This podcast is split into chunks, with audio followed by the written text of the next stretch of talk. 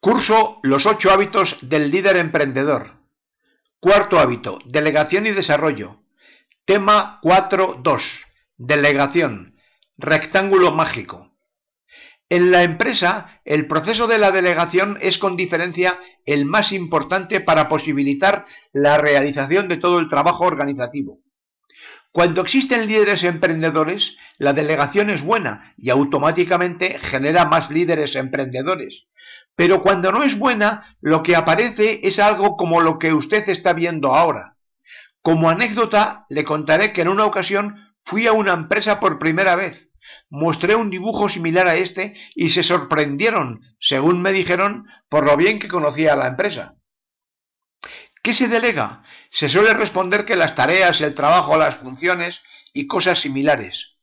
Aunque en parte es cierto, lo que realmente se delega es autoridad, y conviene recordar la definición correcta de autoridad. La responsabilidad se retiene y se delega, las dos cosas. Existen dos grandes tipos de delegación, la elemental y la profesional.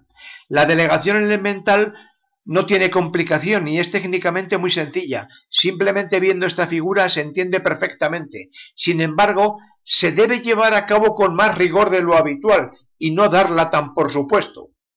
Y ahora analicemos el rectángulo mágico de la delegación profesional, que me parece importante. Primero, cada uno de los objetivos del colaborador tiene que haber sido consensuado con él y además debe ser concreto y desafiante. Ojo porque imponer el objetivo es extraordinariamente habitual y es un fallo grave sin solución y desata el fantasma del miedo. Segundo, el profesional debe tener la actitud, conocimientos y experiencia adecuados para el logro del objetivo.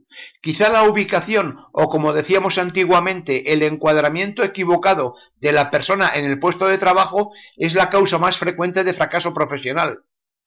Tercero, tiene que dársele libertad, cuasi total, para que el profesional se pueda mover como lo desee y sin trabas. Aquí los fallos pueden ser de varios tipos y suelen ser imputables o al jefe o a políticas empresariales bien intencionadas pero equivocadas.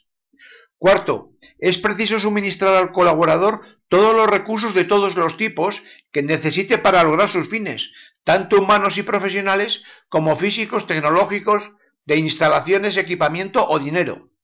Quinto, el autocontrol operativo. El propio colaborador interesado tiene que ser el primero en conocer cómo está logrando sus objetivos y cuáles están siendo sus desviaciones, y debe tener los recursos tecnológicos o del tipo que se requieran para conocer la situación y actuar en consecuencia.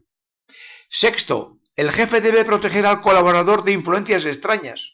Por ejemplo, si usted es el director de marketing y ha establecido su proceso de delegación con su jefe de precios, no puede venir el director financiero a modificarle el plan al jefe de precios. Eso sería una influencia extraña. Y eso es todo. El séptimo punto es el despacho directivo, que es la reunión de supervisión del jefe con el colaborador para realizar la evaluación de todo su desempeño. El despacho directivo que es vital se trata en otro vídeo posterior. Y veamos las respuestas a unas cuantas preguntitas clave. ¿Qué opinión tiene el jefe del colaborador cuando se delega mal? Pues que es una máquina.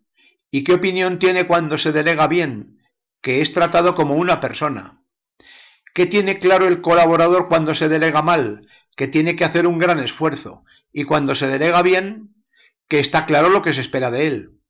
¿Dónde se centra el esfuerzo del jefe cuando se delega mal? En organizarlo todo.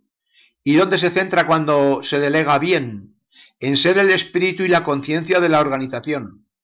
¿De qué se habla entre el jefe y el colaborador cuando se delega mal? De lo que espera oír el jefe, y cuando se delega bien, de objetivos y resultados. ¿Quién marca el ritmo del diálogo cuando se delega mal? El jefe. ¿Y quién lo marca cuando se delega bien? El colaborador. ¿A qué tipo de colaborador se hace más caso? Cuando se delega mal, al más amigo. Cuando se delega bien, al más eficaz. ¿Por qué se juzga sobre todo al colaborador? Cuando se delega mal, se le juzga por cómo se comporta con el jefe. Cuando se delega bien, se le juzga por sus resultados.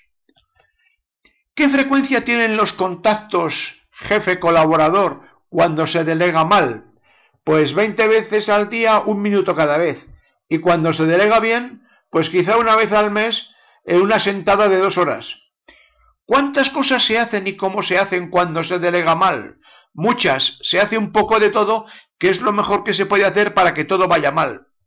Y cuando se delega bien, se hacen pocas cosas y que son esenciales para el cliente. Muchas gracias por su atención.